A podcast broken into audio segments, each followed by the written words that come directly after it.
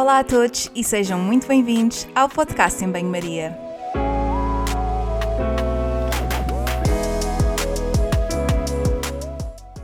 Muito obrigada por estares desse lado. Eu sou a Margarida e conto contigo ao longo dos próximos episódios. Já sabes que aqui a ciência e o bom senso são o prato principal, sempre acompanhados com uma generosa dose de sentido de humor.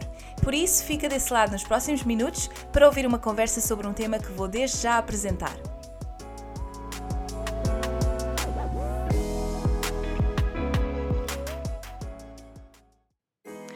Alô a todos e bem-vindos a mais um episódio do podcast. Hoje vamos falar de obesidade e saúde pública. Afinal, a obesidade é uma doença ou um fator de risco? Quais os principais problemas do diagnóstico? O que é o estigma do peso e como é que as campanhas de saúde pública consideram esta problemática? Para falar do tema, tenho comigo a Rita Sequeira, é nutricionista e atualmente está a fazer investigação na Escola Nacional de Saúde Pública em projetos relacionados com planeamento e estratégias em saúde.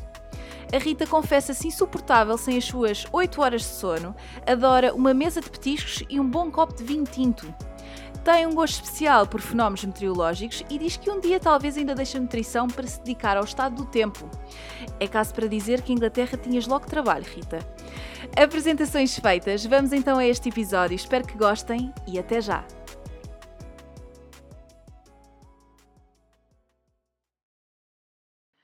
Antes de começar, queria só partilhar duas coisinhas convosco. A primeira é um pequeno disclaimer. Devo dizer-vos que tive imensa dificuldade em escolher o tema para este episódio, porque sinto que a obesidade e o termo obeso têm um estigma associado muito grande e queria dizer-vos que o reconheço, Uh, mas que também não consegui encontrar um tema que representasse o que de facto vamos, vamos abordar. Ao longo da conversa, vamos falar deste mesmo estigma e por isso eu penso que vai ajudar a contextualizar um bocadinho e a perceber que a última coisa que eu quero aqui é promover ou incentivar um estigma. Uh, e o facto de eu me ter, uh, ter de me justificar representa aqui a problemática associada ao tema e que vamos explicar ao longo da conversa. A segunda coisa, um, queria partilhar um projeto incrível e que me deixa super orgulhosa porque partiu de uma grande amiga minha. Chama-se Sopa para Todos. É um movimento nacional que consiste em ajudar a reerguer a restauração, especialmente nesta altura de pandemia, este foi um setor muito, muito afetado e, ao mesmo tempo, ajuda a combater a fome em Portugal. Então, em que é que isto consiste? Vocês podem pagar uma sopa num estabelecimento aderente e quem precisa pode levantar de forma gratuita. É incrível, não é? Então, como é que vocês podem ajudar? Obviamente, pagando sopas, Podem também fazer transferência bancária, caso estejam, por exemplo, a residir no estrangeiro e queiram ajudar na mesma. Podem divulgar o projeto e os estabelecimentos aderentes, e por isso eu vou deixar tudo nas notas do episódio para vocês perceberem como é que podem ajudar e pagar uma ou mais sopas.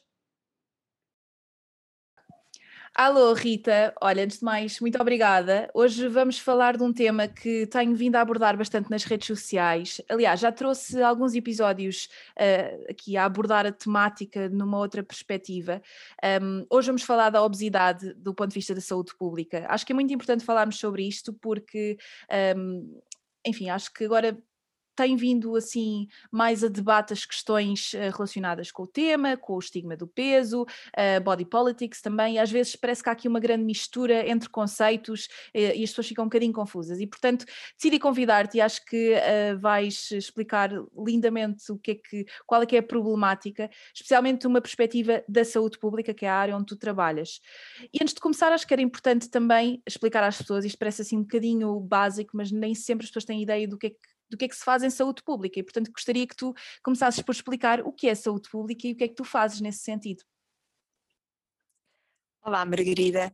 Uh, antes de mais, peço desculpa por todo o setting, uh, mas uma pessoa teve que sair da cidade e vir, e vir para o campo. Portanto, também vamos ter aqui um, um, um efeito sonoro engraçado durante, durante este episódio. Um, e queria agradecer por me teres convidado a vir a este podcast. Um, admiro bastante o trabalho que fazes, acho que é super importante falares de, de certos temas que, que, que falas e, e, portanto, acho que deves continuar, uh, porque pelo menos uh, falo enquanto colega nutricionista, uh, é um orgulho orgulho de saber que existem pessoas que querem comunicar saúde da maneira como, como tu fazes.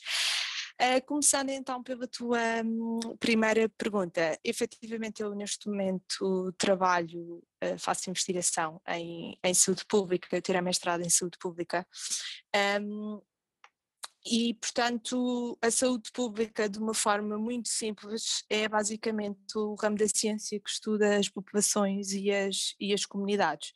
Ou seja, desde a parte da promoção da saúde, prevenção da doença, investigação de, de, de, de certas doenças, e, portanto, é um trabalho em que, em vez de ser focado uh, da perspectiva individual, é, portanto, um trabalho que é focado na população, no meio onde o indivíduo está inserido, e, portanto, a, hum, a saúde pública, de uma maneira muito simples é todos os projetos e programas e, eh, e políticas uh, que, que, que, existem, uh, portanto, uh, e que permitem que a saúde seja trabalhada de uma forma global e não apenas, e não apenas individual.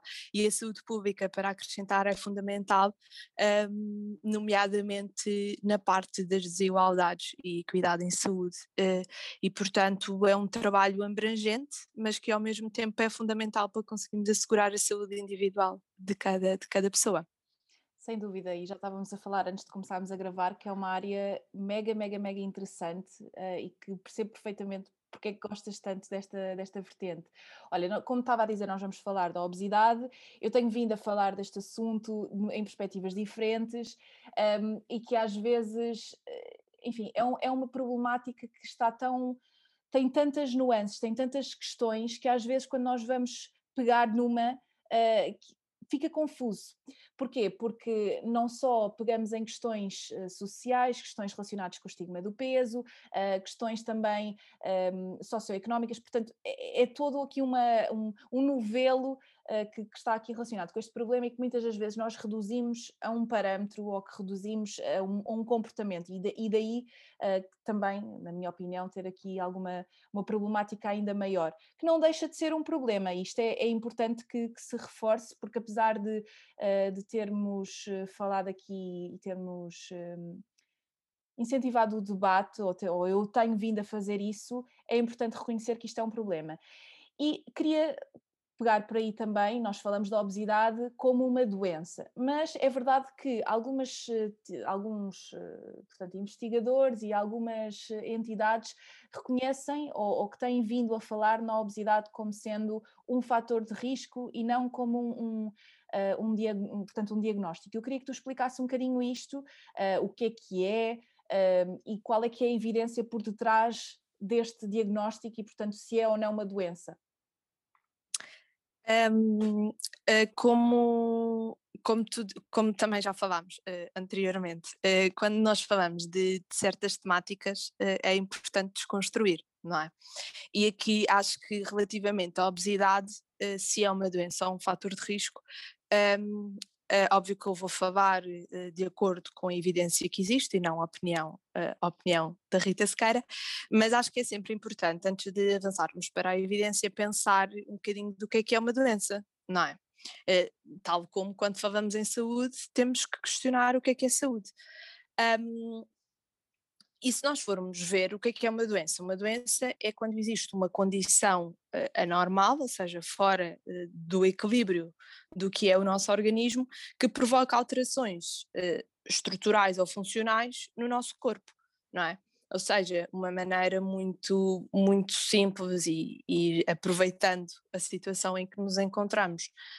portanto, nós temos a doença Covid que é provocada por um vírus, não é? Uhum. E portanto, aqui a questão é ok, então a obesidade é uma doença, porquê? Porque temos eh, peso a mais? Ou porque temos o número de células adiposas a mais que provoca a doença, uh, mas depois a obesidade mata, a obesidade provoca uh, ou seja, eu acho que é, é, pensarmos um pouco de, ok, o que é que provoca a obesidade, quais é que são as causas da obesidade e quais são as consequências da obesidade. E efetivamente eh, a obesidade já é reconhecida como uma doença por vários países, Portugal é um deles. Um, penso que um, uh, os Estados Unidos também já reconhece como, como obesidade como uma doença. Organização uh, Mundial de Saúde, eu penso que também foi uma das primeiras organizações a reconhecer como uma doença, apesar de, na comunicação, efetivamente muitas vezes dizermos que a obesidade, em vez de ser uma doença, é um fator de risco. Porquê? Por causa disto, porque efetivamente a obesidade não é como se tivéssemos um agente patogénico a provocar uma doença, não é? A obesidade tem raízes muito profundas em que nós não conseguimos hum, ter uma, uma, uma causalidade direta. Um, e, portanto, aqui se me perguntares, uh, consideras a obesidade uma doença ou um fator de risco, um, eu penso que, à luz da evidência atual, efetivamente a obesidade é uma doença e faz sentido ser, ser uma doença porque quando nós, e era aquilo que também já tínhamos falado anteriormente, não é? Quando nós categorizamos um problema e quando identificamos um problema, automaticamente uh, ligámos os sinais todos para começarmos a, a, trabalhar sobre esse problema e começarmos a trabalhar sobre todas as abordagens, neste caso terapêuticas possíveis para tratar o problema. Portanto, um, efetivamente a obesidade hoje em dia é considerada uh, uh, uma doença. Agora, acho que aqui o problema não está se a obesidade é uma doença ou não, mas sim a maneira como falamos da obesidade, a maneira como tratamos a obesidade. Um, e a maneira como queremos que a obesidade esteja, entre aspas, não é daqui a 10 anos na nossa, na nossa sociedade.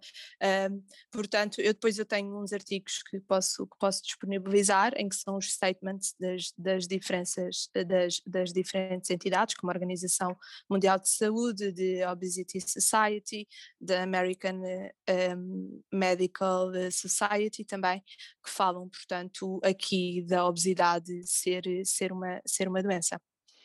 Eu acho que estas questões, eu, da forma como eu coloquei a, a pergunta, acaba por ser parece que te estou a questionar em relação à tua opinião. E na realidade, acho que também era importante deixarmos claro que tanto eu como tu somos mulheres que trabalhamos em ciência e, e, que somos profissionais de saúde, e como tal, nós temos de reger a nossa atividade segundo aquilo que são as guidelines. E é uma coisa que eu também falei com a, com a Natasha no, no episódio que fiz sobre Health at Every Size, que é uhum. efetivamente uh, nós não podemos chegar e dizer não, isto não é uma doença, não é um problema, e como tal, vamos ignorar. Não é isso que está, que está em causa. Se calhar aquilo que uh, importa, lá por, por ser de facto considerado um diagnóstico, não significa que nós não possamos questionar a forma como é tratado, a forma como é diagnosticado, porque é assim, o facto de alguns países não reconhecerem e o facto de ainda haver aqui algum debate em relação ao tema eh, dá aqui entender, é por algum motivo, não é? É por algum motivo, exatamente, que não é uma questão assim tão objetiva e que se calhar nós podemos começar a pensar sobre isto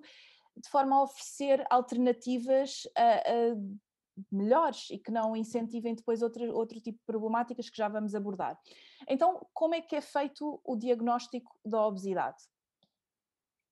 Um, atualmente, o diagnóstico da obesidade uh, é feito, uh, portanto, pelo cálculo do IMC, portanto, do Índice de Massa Corporal, em que, se efetivamente a pessoa tiver o IMC acima de 30, uh, é, portanto, diagnosticada obesidade. Não quer dizer em que, que não existam outros meios complementares de diagnóstico, porque existem.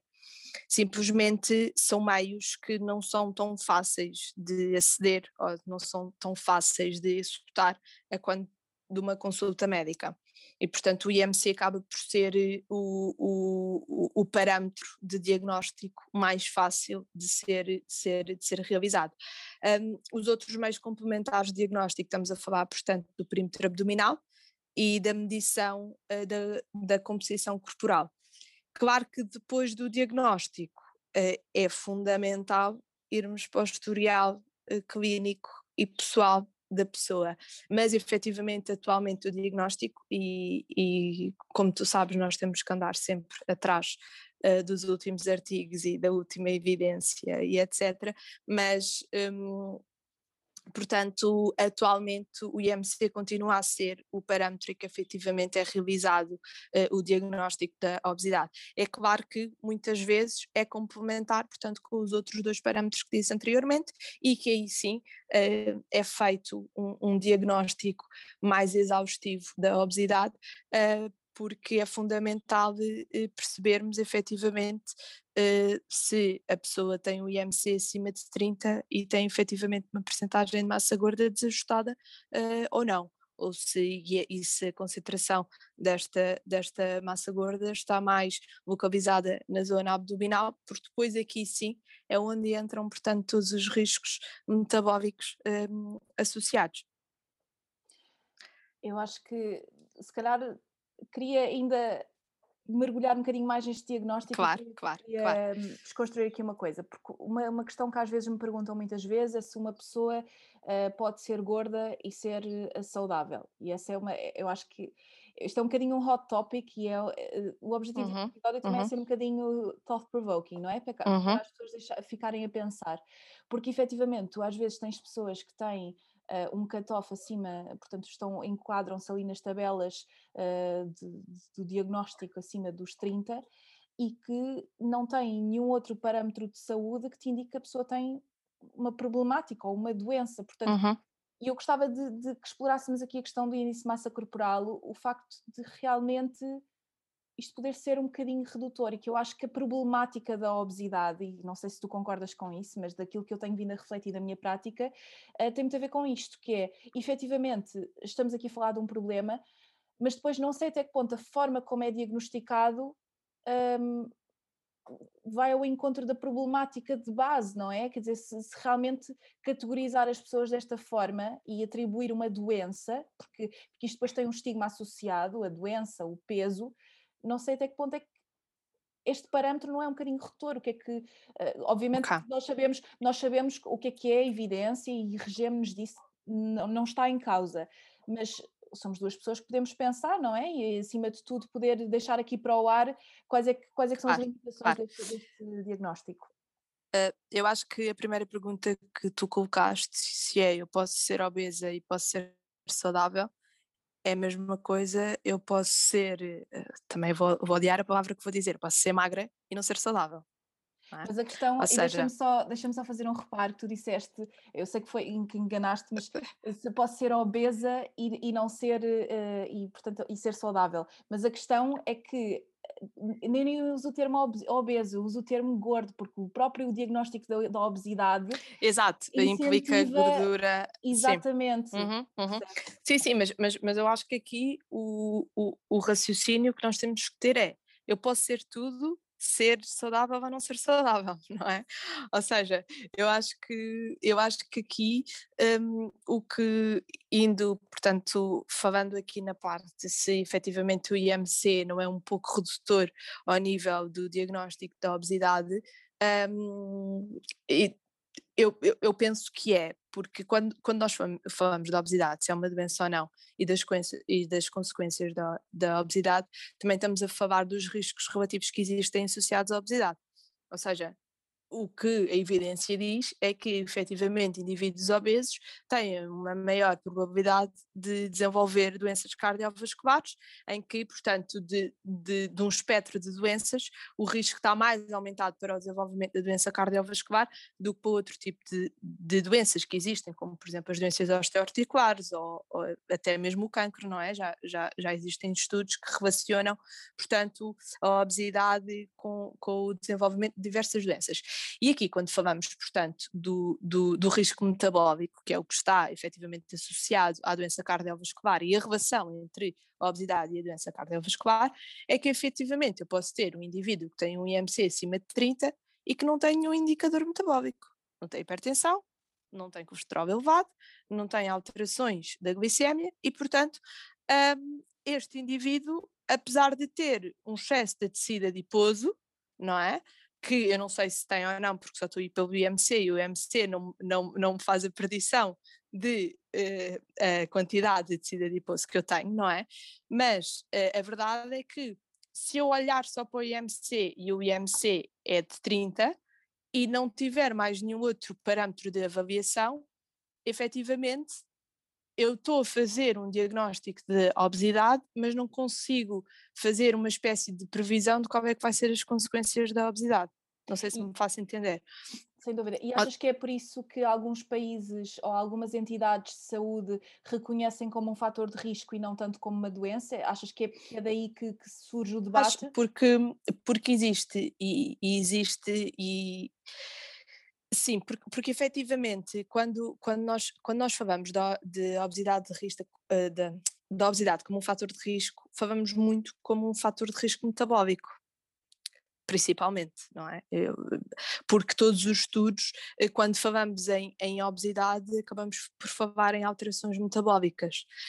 Um, mas a verdade é que existe um, uma percentagem de indivíduos que são obesos, mas que não têm uh, indicadores metabólicos alterados. Óbvio que não têm hoje, não quer dizer que daqui a 10 anos não vão ter, se continuarem com, com portanto, aqui uh, ou com o peso alterado e com o excesso de tecido adiposo, como é óbvio. Agora, aqui, aqui a questão, é, lá é, eu acho que nós, e daí a importância de olhar para a obesidade como um fator de risco, porque até podemos estar a, a negligenciar um, outras pessoas que se calhar têm um fator de risco mais elevado e que se calhar não são obesas. Ou seja, eu, eu não sei se tu, se tu, se tu já viste algum, alguns estudos que falam do uh, metabolic healthy obesis, metabolic non-healthy obesis e um, metabolic unhealthy normal weight uh, individuals, que basicamente são uh, categorias em que tu vais efetivamente avaliar um, se uma pessoa obesa, exatamente, se uma pessoa obesa tem mais probabilidade ou não de desenvolver certos tipos, certos tipos neste caso, de, de, de, de doença cardiovascular. E eu acho que novamente, mas eu acho que isto é normal acontecer uh, em, em, ciência, não é? Em que um, como existem muitos estudos que relacionam o IMC com a doença cardiovascular, nós então a partir daqui focamos só do IMC e doença cardiovascular. E não vamos avaliar os outros fatores uh, de risco que efetivamente podem, podem, podem existir. Uh, quantas vezes é que eu, no início, quando, quando saí da faculdade e comecei a trabalhar, quando tinha uma, uma pessoa que me parecia com IMC acima de 30, uh, eh, dizia, ah, olha, IMC acima de 30 e perímetro abdominal um, acima de 80, 88, eu já não dou consulta há muito tempo, já não tenho este, este indicador uh, fresco na mente, portanto, se, se tiver errado, peço, peço desculpa, mas, eu, eu, mas sei eu, que é por aqui. Eu vou dizer é por aqui. Eu também, não, eu também não faço essa área há muito tempo, mas eu creio que, eu creio que são esses os catovos. Mas também... Exatamente, é por aqui. É por e, portanto, e que, e que dizia logo, portanto, tem, tem o maior risco de desenvolver doença cardiovascular imagina, dizer isto a uma pessoa e eu não via mais nada, não via se efetivamente tinha colesterol elevado, não via efetivamente se tinha alterações da glicémia uh, ou se tinha hipertensão. Uhum. Ou seja, dizia-se dizia isto porque o IMC era acima de 30. E efetivamente uh, isto está errado e por isso é que existe, juntamente com a obesidade, diz-se que a obesidade pode-se desenvolver o síndrome metabólico, não é? Exatamente. Seja, mas pode-se não quer dizer que se desenvolva efetivamente. E, hum, e, será, mas, que não mas... foca, e será que não nos focamos, se calhar, mais na obesidade em vez de nos focarmos, se calhar, um bocadinho mais no síndrome metabólico? Sem dúvida, sem dúvida, sem dúvida, sem dúvida. Sim, sim, porque assim, uma pessoa, efetivamente, eu vou-me focar em, em, em com que aquela pessoa diminua o peso, porque o que a evidência diz é que uh, um grande um aumento de tecido adiposo, portanto, aumenta, pode provocar alterações da tensão arterial, uh, do perfil lipídico, etc. Que é isso um, que é o síndrome metabólico, só para aqui explicar às exato. pessoas que não, que não sabem o que é que estamos a falar. Portanto, o síndrome metabólico é muito simples, compreende aqui uma série de alterações, lá está, metabólicas, que têm a ver com a pressão arterial, com o nível uh, de colesterol no sangue, portanto, a, a resistência à insulina, portanto, uma série de, de, de uhum. fatores uh, metabólicos e associados aqui à doença cardiovascular. E, uh, e muitas vezes faz esta ponte, esta associação entre síndrome metabólico e a, e a obesidade.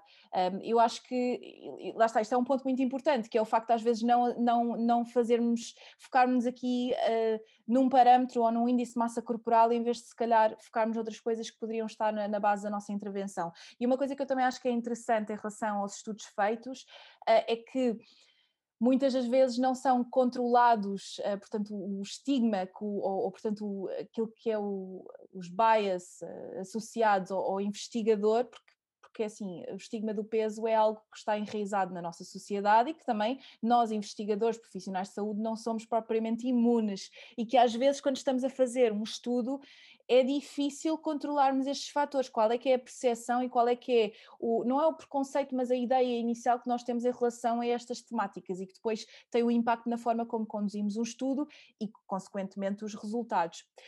Outra coisa que também te queria perguntar, em relação ao facto da obesidade ser considerada uma epidemia. Um, e claro que nós temos uma perspectiva da saúde pública, que é aquilo que, obviamente me vai explicar, mas numa altura em que estamos perante uma pandemia, um, ouvi, às vezes até nas redes sociais, compararmos aqui as duas coisas. Aliás, a obesidade tem vindo a ser associada à questão da Covid, que acho que também é um, é um, eh, um hot topic e uma coisa que nos dá que pensar, que, que é importante também uh, mergulharmos nessa questão e, e, questionarmos um bocadinho também. Uh, mas queria saber, de facto, se a obesidade, do ponto de vista da saúde pública, é mesmo uma epidemia e porquê que isto, porquê que é assim, não é? O que é que é uma epidemia? Porque às vezes nós, nós usamos estas, estas expressões, às vezes até epá, isto tem sido uma, uma epidemia de, de casos, às vezes usamos isto sem, sem, sem ter uh, o, portanto, o verdadeiro significado da palavra do ponto de vista científico. Uhum. Queria perceber o que é, que é uma epidemia e porque é que a obesidade é considerada uma epidemia. Uh, então, uma, novamente, não é? Irmos ao, ir aos conceitos. Um, isto, isto é muito piada porque em saúde pública, efetivamente, nós trabalhamos muito, muito com conceitos, porque é muito importante nós percebemos os conceitos. Um, e, portanto, uma, uma epidemia é quando uh, uma doença ou um comportamento específico ou um caso específico uh, de saúde, não é? Um, ou relacionado com a saúde, acontece acima do expectável numa determinada uh, comunidade ou região num determinado espaço de tempo. E porquê é que então a obesidade é considerada uma epidemia? Porque efetivamente o que tem acontecido é que nos últimos anos, se calhar eh, diria que um, a partir da metade uh, do século passado até agora tem existido um grande número de casos de, de pessoas uh, uh, obesas em certas regiões específicas e que agora é só que não é num único país, ou seja, é em vários países daí ser considerado uma epidemia, porque uh, efetivamente ocorreu um, um, número de casos, um aumento do número de casos de uma condição ou de uma doença específica num determinado tempo e numa determinada região. Um, agora, novamente, uh, se óbvio que a obesidade só pode ser considerada uma, uma, uma, uma epidemia, tal como é considerada uma, uma, uma doença, e é, mas acho que aqui a importância de ser considerado uma doença ou de ser considerado uma epidemia é porque é uma maneira também de criarmos um, uma solução. Consciência, uma solução. Começarmos a, a, a, pensar no que é que é, começar a trabalhar, começar a, a priorizar. E, e, e, portanto, acho que aqui dizermos, pelo menos eu que, que se calhar já estou mais dentro da área, dizer que a obesidade é uma epidemia, para mim não me, não me, eu não fico alerta, eu não fico uma epidemia. Não, simplesmente eu sei o que estão a querer. Eu acho que a mensagem que está a ser passada é que é um problema que está a ocorrer com bastante frequência na nossa sociedade e que tem que ser resolvido. Um, e portanto acho que é neste sentido uh, que efetivamente se considera a obesidade uma, uma epidemia, não é? Porque se a obesidade é uma doença e está a ocorrer uh, um grande número de casos, então uh, acaba por ser a epidemia do século XXI. Ok, certo. E nós temos vindo aqui a falar ao longo da conversa e também antes de começarmos a gravar da importância da comunicação e da forma como comunicamos tem depois um impacto ou não na adesão ou, portanto, na oferta de uma solução, porque nós, eu acho que esta questão da obesidade e o motivo pelo qual também tenho vindo a falar tantas vezes nisto, um, para já, eu não disse isto no início, mas nós estamos aqui, somos duas mulheres magras e, portanto, não, não, não, nos, não nos enquadramos uh, naquilo que é os, os padrões, portanto, as tabelas de, de, uh, do, do IMC, e acho que já falámos disto várias vezes, mas ambas uh, temos aqui um, a consciência daquilo que é um privilégio que nós temos na sociedade, e isto são outras uhum, questões uhum. de body politics que nada têm a ver. E é importante fazer esta distinção que nós estamos a falar de outro domínio desta problemática, mas que eu acho que a forma. Nós temos vindo a falar deste problema, mas depois as soluções que oferecemos não são sempre, ou na maioria das vezes, não são efetivas, porque quando nós nos focamos no, no peso, focamos na, na, portanto, na gestão do peso, ou seja, no emagrecimento. Mas o que é facto, e que nós estamos aqui a falar de ciência, é que nós não temos estudos, ou não temos nenhuma dieta, ou nenhuma abordagem que seja efetivamente uh, que resulte, não é? Nós não temos esta uhum, uhum. Faz-me pensar que, ok, se calhar o que, é, o que é que está errado? Será o que é que nas nossas intervenções, se, se realmente emagrecer pode não ser, ou, ou, à luz da evidência, não é a solução, então o que é que é? Portanto, não nos adianta estarmos aqui a falar da problemática se não oferecemos soluções. E eu gostava de falar sobre isto, que é o que é que tem sido feito para combater o problema, uma vez que é, que é reconhecido como um problema e uma doença, e, e, e, queria também pegar aqui, mas se calhar deixo para uma outra pergunta para não estar aqui a misturar okay. tudo que, que, que, soluções é que têm sido oferecidas? Um, acho que a, a pergunta que, que, que, fazes faz, faz todo o, o, o sentido e estavas e a, a falar e, e eu, eu, já tinha, já era para ter mencionado isto anteriormente, que é, como, como dissemos anteriormente, um, a obesidade é uma doença multifatorial, não é? E tem inúmeras causas. E uh, a questão é, uh, a obesidade uh, não é algo que depende só do indivíduo. Óbvio que temos o fator biológico, mas temos o fator genético, temos o fator hormonal e temos o fator ambiental, não é? E portanto, nós temos que perceber que o indivíduo está inserido num contexto. E portanto, o, o, o que está a acontecer é que o tratamento da obesidade está muito focado na abordagem individual e aqui entra a saúde pública, porque efetivamente um, nós se calhar estamos a tentar resolver um problema e estamos-nos a focar no indivíduo, mas que o problema pode estar na sociedade e na comunidade e no ambiente onde o indivíduo está inserido.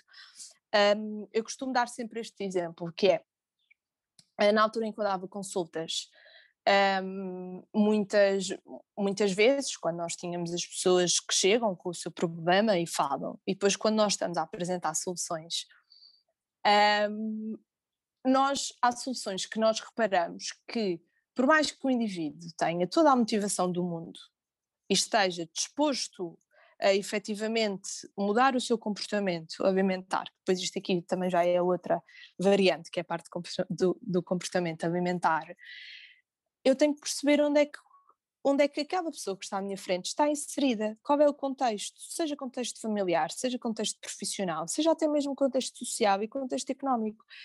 Um, muitas vezes, e, e, e as pessoas, uh, eu trabalhava no, no setor privado, portanto, um, as pessoas que, que, vinham falar comigo eram muito aquele, aquele género de pessoas com os orcómicos, não é? E, portanto, to, todos os, os comportamentos alimentares eram influenciados um bocadinho um, pelo stress que a pessoa diariamente lidava e, portanto, eu, eu dava por mim a dar conselhos uh, de uma alimentação saudável, a dar um plano alimentar, e depois eu estava a falar com uma pessoa que ia para o seu escritório, estava 8 horas ou 12 horas por dia sentado, porque não tinha alternativa.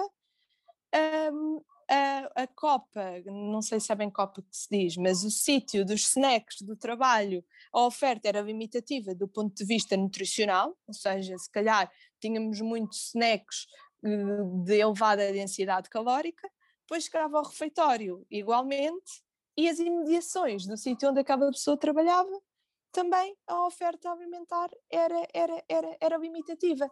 Portanto, como é que eu posso estar a exigir a uma pessoa que altera um comportamento e que uh, adira a uma terapêutica quando eu própria ou nós próprios, como sociedade, não conseguimos dar as ferramentas suficientes para aquela pessoa ter uma alteração de comportamentos.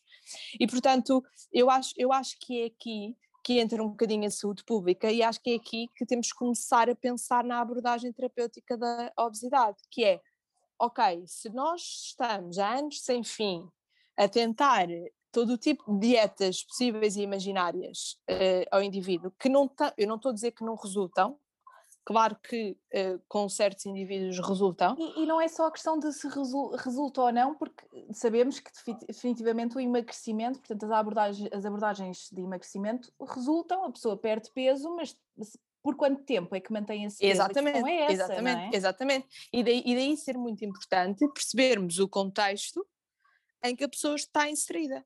Porque se eu tenho uma pessoa que está diariamente sujeita a máquinas de vending, a refeitórios que são nutricionalmente, que oferecem refeições nutricionalmente adequadas, os próprios supermercados. Ou seja, eu tenho que ter uma abordagem macro se quer ter uma consequência micro. E também acho que é, é, importante reforçarmos aqui que o peso não é um comportamento e, e que às é, exatamente. Vezes, e que isto é, é, é, aquilo que eu tenho vindo a batalhar e que às vezes tem assim uma, uma voz um bocado, uh, não diria ativista, mas um bocado, um, não sei, penso que às vezes estou sempre aqui a bater na mesma tecla porque acho que isto é super importante, que é uh, o peso não é um comportamento porque não, não, não tem só a ver com a escolha que o indivíduo faz à mesa, pode ter a ver com a insegurança alimentar, com o nível de educação, uh, o, dúvida, o, poder, o poder socioeconómico, porque aquela ideia que as pessoas dizem, ah, mas ter uma alimentação saudável não tem de ser mais caro. Uh, não tem de ser mais caro, não é bem assim. É, claro, geralmente claro, é mais caro. Claro, Especialmente, por exemplo, claro. eu dou, dou, sempre o exemplo aqui no UK que uh, compras uma ready meal, portanto, uma, uma daquelas refeições já feitas, uh, muito, portanto, com uma série de, de, ingredientes, se calhar do ponto de vista nutricional, não são assim tão uh, interessantes, podem ser incluídos, mas que se calhar, uh, sendo uma, portanto, o daily basis de uma pessoa acaba por depois ter outro tipo de, de, de, consequências, e que não estou a falar só no peso, porque há pessoas que efetivamente têm um peso inferior, mas que têm uma alimentação que não é nutritiva e que é desadequada, e portanto eu acho que mais do que nós nos focarmos aqui no peso, é focarmos nos comportamentos alimentares e naquilo que podemos ajudar a pessoa a mudar. Exato. E, e depois lá está, as questões macro, uh, o poder socioeconómico, os níveis de educação, a, a, a, insegurança alimentar, a acessibilidade, porque nós se calhar temos aquele privilégio de uh, ter vários supermercados aqui à volta uh, das nossas casas e que podemos ter uma oferta maior, mas há pessoas que vivem isoladas ou que vivem confinadas a um determinado tipo de produto. Sem dúvida, sem dúvida sem dúvida. E, e, e, eu, acho, eu acho que é, é um pouco essa abordagem uh, que falta uh, atualmente no, no, no, no, tratamento ou na prevenção uh, da, da obesidade, que é efetivamente o peso não é um comportamento, ok? Mas sim, o que leva à alteração do peso são comportamentos. E se são comportamentos, são comportamentos individuais e são comportamentos individuais que são influenciados por um ambiente. E, e, e, é fundamental nós termos esta ideia quando queremos endereçar um certo problema, quando queremos trabalhar a obesidade. Pouco me interessa uma pessoa entrar no meu gabinete a dizer eu quero perder peso, eu quero isto, eu quero aquilo, quando eu sei que não tenho mecanismos à volta uh, para conseguir endereçar aquele problema porque efetivamente não existe neste momento eficácia nas dietas a longo prazo. E, portanto, e quando não existe, quando, quando temos uma alteração, ou quando tentamos ter uma alteração a nível individual, que não permanece uh, a longo. Um, a longo termo, ou seja, durante muito tempo, é porque sinal, é, é sinal que se calhar a abordagem tem que, tem que ser, tem que ser um, um, um bocadinho mais abrangente, ou seja, claro. temos, que, temos que perceber o contexto da pessoa, temos que perceber o contexto famili familiar é fundamental, um, o contexto económico, o contexto profissional e, portanto, um, acho que sim, ou seja, voltando à tua, à tua pergunta, que acho que já de, de, tivemos aqui a divagar um pouco, se efetivamente o tratamento da obesidade tem tido sucesso ou que tem sido feito neste sentido? Uh, eu penso que ainda temos muito trabalho a fazer, porque claro. temos que começar a, a, ter esta mudança de paradigma, que é como é que eu posso querer uma pessoa saudável quando eu vivo num ambiente obesogénico? E, e eu acho que, lá está, de, falaste na questão do comportamento, que, que pode ter aqui, estes comportamentos estão dependentes de uma série de fatores, mas que estes fatores a pessoa não pode manipular e, portanto, não, não está ao alcance e, e que às vezes nós colocamos muita, uh, uh, o foco na, na pessoa e culpamos, há, há um certo. A responsabilidade. A responsabilidade na pessoa. É como se a pessoa tivesse. É. A maioria das é vezes como... não é, não é? Exato, como, como, como se a pessoa tivesse que ser 100% responsável por uma mudança que ela própria sabe que não está só ao alcance dela, não é? E que, e que às vezes há questões que, que, que nem implicam voltamos um bocadinho à questão inicial, que é o facto da pessoa estar com o índice de massa corporal acima, não significa que tenha de haver aqui uma manipulação do, do peso, exatamente, porque nem sempre exatamente. isso é apropriado. Às vezes, eu, exatamente. Eu, sabes que eu, eu gosto muito de falar da questão do comportamento alimentar e penso muitas vezes nisto, que é o que é que me adianta? Uma pessoa às vezes vem à consulta, tem um índice de massa corporal que, segundo as tabelas, está ali acima, mas depois tem um comportamento alimentar perturbado, uma doença de comportamento alimentar, e portanto, se eu estiver a oferecer um emagrecimento como abordagem ou, ou, ou, não estiver a considerar outros fatores e o perfil de saúde que tem muito mais a ver com, que não tem só a ver com a questão do, do índice de massa corporal, eu estou a negligenciar a pessoa. Eu acho que tem muito a ver com isto da problemática, é por isso que eu estou sempre a bater na mesma tecla, não é ignorar a obesidade como um problema, mas é pensar nesta problemática uh, como pensar nas soluções que nós oferecemos, que muitas vezes estão aqui a, estão a, estão a promover o problema, não é? Estão aqui, não estão a resolver a questão. E queria voltar aqui à questão da, da epidemia, que tem a ver com a linguagem que é utilizada porque eu acho que isto é tão, tão, tão importante. Quando utilizamos termos de combater a obesidade, ou a luta contra a obesidade, ou mesmo a epidemia, porque embora possa ser, uh, segundo a saúde pública, uma questão de epidemia, não é? Mas eh, será que a comunicação que nós utilizamos está a promover o engagement ou está simplesmente a afastar as pessoas e a responsabilizar o indivíduo e promover aqui aquilo, aquilo que é o estigma do peso? Não sei, sim. dá que pensar. Sim, sim, sim. Eu acho, eu acho que um, um, um, uma das alterações que tem que ser feita aqui no tratamento e na prevenção da obesidade é efetivamente a comunicação, a, a, a comunicação que é feita, que é o combate à obesidade, certo? Mas eu estou a combater o quê? Ou seja, combate à obesidade, eh, ou seja, mexa-se, coma bem, um, não, não esteja sentado no sofá a ver televisão. É isto? É isto que eu quero comunicar? É esta a comunicação que é efetiva? Um, óbvio que, óbvio que eu tenho, eu, eu, nós temos que comunicar e às vezes os chavões e às vezes certas palavras são importantes para criar o tal, o tal sistema de alerta, não é? Agora, nós temos é que pensar que palavras como combater a obesidade, para quem efetivamente é obeso, uhum.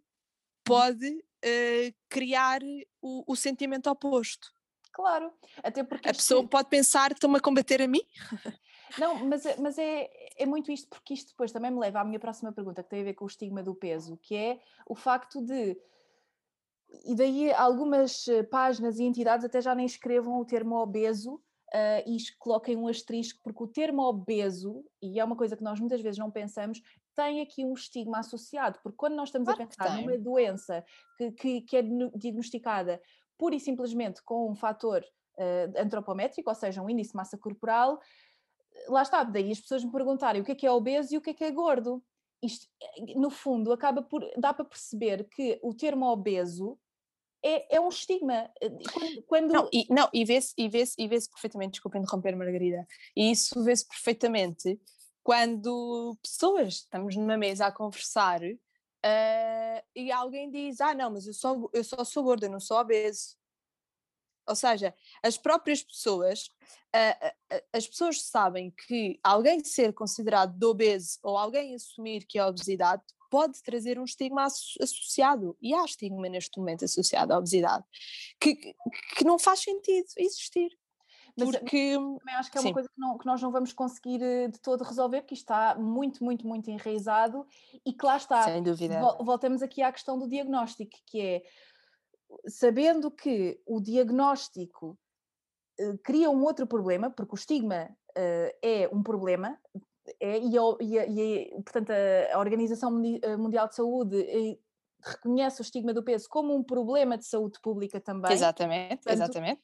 Se nós estamos a falar aqui de, uma, de, uma, de um diagnóstico que, que, pode incentivar outros problemas, então se calhar nós temos de o repensar. E daí nós estamos a ter esta conversa que é, ok, isto são as guidelines, mas será que não podemos ir mudando um bocadinho a nossa mentalidade e pensar? Porque é assim que as coisas ao longo Sim, eu acho, eu acho que é a maneira como comunicamos as guidelines, não é? Porque as guidelines são fundamentais para tu conseguir estabelecer um diagnóstico claro e para sim. a partir daí fazeres todo o trabalho que tens a fazer uh, quando um diagnóstico é estabelecido. Agora é a maneira como, como tu comunicas. Será que eu ao comunicar, uh, ok, uh, portanto, neste momento tenho o IMC acima de X, assumindo que estamos só a utilizar o IMC, e, portanto, se calhar que não faria sentido era explicar o que é que o IMC acima de 30 poderá, poderá, não é? Quais são as consequências do que dizer, olha, um, tem o IMC acima de 30, portanto, neste momento já está com obesidade grau 1. Ou seja, e eu acho Exato. que as pessoas também até... às vezes sabem esses riscos, não é? Às vezes nós estamos a informar e a pessoa diz, ok, eu, eu, eu sei, e é engraçado que normalmente as pessoas a comunicar estas questões, e nova, daí eu ter reforçado que, malta, eu e a Rita não nos enquadramos nesse, nesse, parâmetro, portanto, nesse parâmetro e somos uhum, duas uhum. mulheres magras e que reconhecemos que isso é um privilégio perante a sociedade, portanto, estas questões, isto é, é, mexe com uma questão que ultrapassa a saúde, e daí às vezes nós associarmos o body politics à questão da obesidade, se bem que nem nada tem a ver, porque é assim, body politics não tem nada a ver com saúde, estamos a ver com, com movimentos de inclusão, que são super importantes, mas que vêm em resposta a este estigma. Não, e, e, e atenção, que imensas doenças ao longo, ao longo da nossa existência são doenças que acabam depois às vezes por ser consideradas doenças sociais, entre aspas, não é? Porque são doenças que efetivamente têm um estigma social. Uh, e, e, portanto, é fundamental nós, quando estamos a comunicar certos tipos de doença, uh, evitarmos, às vezes, parece conceitos que vão, de uma forma ou outra, marginalizar aquela pessoa. E, e, e, agora, se me perguntarem, ah, mas então como é que eu comunico? Qual é a melhor maneira de comunicar a uma pessoa que, neste momento, a composição corporal que esta pessoa apresenta pode ter consequências no futuro, tal como nós explicamos quando uma pessoa tem colesterol elevado. Uhum. Como é que, como, não é? Como é que nós comunicamos? Eu não tenho a receita perfeita, claro que não, só não estaríamos aqui a discutir, aqui noutros sítios. Mas, mas, mas eu acho que é isto, eu acho que às vezes as pessoas é a mesma coisa quando nós entramos uh, num, num, consultório médico, eu posso ter 10 problemas, a primeira, a primeira solução que me apresenta é tenho que perder peso. Ou seja, eu acho que aqui a comunicação é fundamental para nós conseguirmos solucionar o problema de uma forma eficiente, ou seja, de uma forma que se consiga prolongar ao longo do tempo.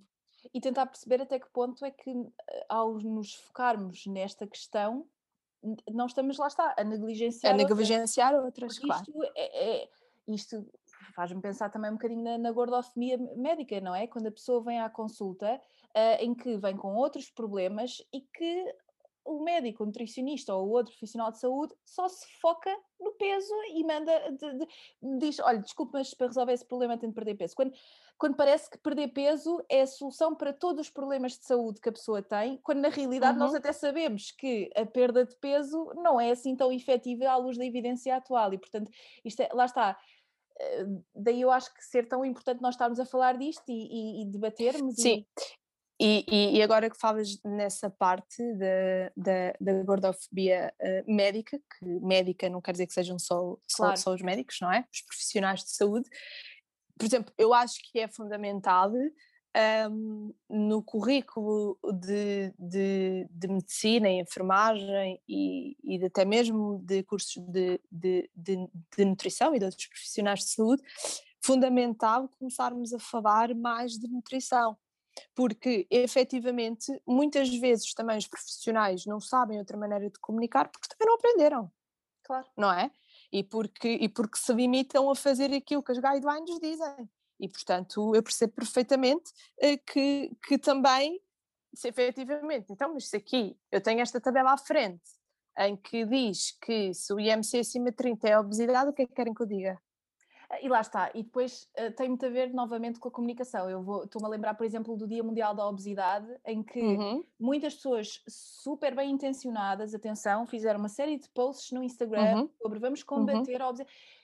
E eu pergunto-me, qual é que é o propósito deste, achas que isto vai, vai ter alguma, uh, algum benefício, esse tipo de comunicação? Ou seja, eu, acho, eu acho que o, o objetivo primordial está lá, que é criar alerta, não é? Uh, criar criar uh, sensibilidade à volta de um problema que nós sabemos que existimos, mas novamente a maneira como é comunicado, porque eu até acho que nesse dia até partilhei contigo. Exatamente, que eu depois questão... partilhei, eu queria só dizer Exatamente. que depois nem te agradeci, mas que eu depois fiz um post no, no Stories em que era a Organização Mundial de Saúde a fazer todo um post até inclusivo, a falar sobre os determinantes de saúde, socio, portanto, sociais de saúde uhum, que têm a ver uhum. com o peso, mas depois mete uma caption completamente, uh, pode começar por comer menos. Mexa-se, exatamente. Epá. Exatamente, exatamente. Ou seja, eu acho que aqui a intenção é boa, mas novamente é a maneira como comunicamos. Ou seja, eu acho, e, e, e, e volto a dizer que um, aqui ninguém está a romantizar a obesidade nem nada do género, e acho que quanto mais se fala dos temas, mais discussão existe e mais avanço uh, conseguimos, cons conseguimos ter na, na resolução de certas problemáticas, e acho que aqui na obesidade acho que, acho que devemos falar, acho que devemos pensar no que está certo, no que está menos, menos, menos, menos correto, mas que a comunicação é fundamental. Uh, eu não posso dizer que a obesidade tem raízes profundas e raízes diferentes, mas depois focarmos só no indivíduo. Quer claro. dizer, eu estou a dizer, eu estou a dizer que onde, onde o indivíduo está, o sítio onde a pessoa cresce é fundamental para, para, hum, para o tratamento e, e, prevenção, não é? Da obesidade. Mas depois todas as medidas que eu desenvolvo só são focadas na própria pessoa, não são focadas na sociedade. É claro que temos feito gran, grandes progressos e temos, temos uh, ao nível de políticas alimentares e etc. Ninguém diz o contrário. Simplesmente acha que na comunicação assim de, de social media e etc. Acho que as pessoas devem estar o alerta que uma pessoa obesa não é obesa porque quer, não acordou um dia de manhã e disse eu quero ser obesa. Claro. Eu quero ter eh, peso a mais, eu quero ter, eh, porque lá está, porque o peso não é não é algo. E lá está, que... e, e, também não é um fator que nós deve, tenhamos de ver de forma isolada, devemos sempre Exato. Um, mas, mas pronto, eu acho que sem dúvida que isto daria muito mais uh, tempo de conversa, porque sem dúvida que há muita coisa aqui para nós desconstruirmos e eu acho que acima de tudo é para deixar que as pessoas pensem e nós somos as duas nutricionistas e que temos vindo a debater uma com a outra estas questões, não é? Quer dizer, podíamos simplesmente Sim. aceitar tal qual como é, mas não debater, mas não, temos, temos questionado e eu acho que isto é super, super importante mesmo. Um, e, eu, e só para terminar, queria perguntar-te. Uhum uh, que trabalhas em saúde pública, não é? E queria deixar aqui uma, uh, se calhar uma, uma questão um bocadinho de provocação, se, se, me, se me permites. Então, não sei se consigo responder. Não faz mal, também se não souberes, eu acho que parte destas questões é, é, nós assumirmos, olha, não sei, porque realmente está, temos que trabalhar numa solução, mas que ainda não temos objetivamente claro. uma questão. Mas em que medida é que estas campanhas de saúde pública contra, vou usar aqui a expressão entre aspas, porque eu detesto usar esta expressão, mas, por exemplo, uh, o post da, da, da, Organização Mundial de Saúde, em que medida é que estas campanhas consideram o estigma associado ao peso e a gordofobia médica? Existe, sabemos, quando estas campanhas existem, que dizem agora vamos lutar todos contra a obesidade, não, estou aqui a ridicularizar, uhum, porque acho, uhum, que, uhum. acho que este tipo de mensagens são muito, muito infelizes. Mas em que medida é que isto considera o estigma do peso, também sabemos que é um uhum. problema de saúde pública. Um, eu tenho visto um, alguns artigos em que, quando se fala em programas um, de, de, mais de prevenção da obesidade ou de promoção da alimentação saudável, que, que falam, há sempre um parágrafo ou outro que fala sobre, portanto, os, os, os, os fatores socioeconómicos que podem estar associados à obesidade e também ao estigma do peso. Ou seja, agora, se me disseres que todas as campanhas, eh, eu penso que alguns programas escolares têm, têm, e sei que têm isso em mente, porque efetivamente para não criar estigma uh, entre, entre, entre as crianças e discriminação entre as crianças, ou seja, quando, imagina se nós identificamos que efetivamente uma escola tem uma prevalência de obesidade infantil acima uh, do normal, uh, os o programa desenvolvido de, de, vou usar a palavra de combate uh, à obesidade infantil, é feito para a comunidade geral, ou seja, não vamos, não, não, não, não nos vamos focar apenas nos indivíduos que efetivamente uh, têm, têm o, o, o, tal problema identificado. Mas Agora, Queria só dizer-te uma coisa, desculpa estar a interromper, mas Sim. depois se esses programas escolares incentivam a, o, portanto, a, a, pesagem das crianças na mesma sala de aula. Exato.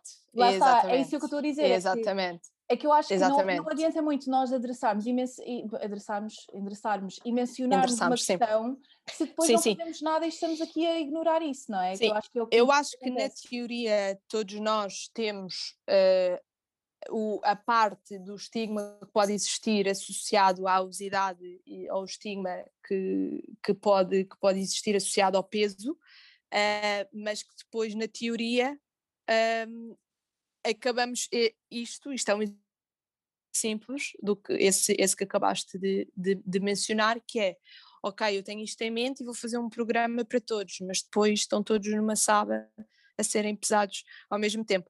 Eu, por acaso, eu, acho que isso não acontece, Sim, eh, pelo menos um nos, nos, nos, nos, nos, programas em Portugal, acho, acho que não, acho que portanto uh, acaba por essa parte por ser uh, individualizada, mas, mas sim, mas ou seja, eu não vejo, vejo agora no último ano, eu tenho visto das, de, das grandes das, das grandes organizações, eu tenho visto esta esta, esta situação do estigma, atenção ao estigma, atenção à discriminação, atenção, uh, mas efetivamente nos programas em si uh, não tenho conhecimento, mas vá estar, pode ser só uh, ausência de conhecimento, ainda não vi, um, efetivamente programas que, que tenham em mente um dos objetivos seja combater o estigma associado ao peso.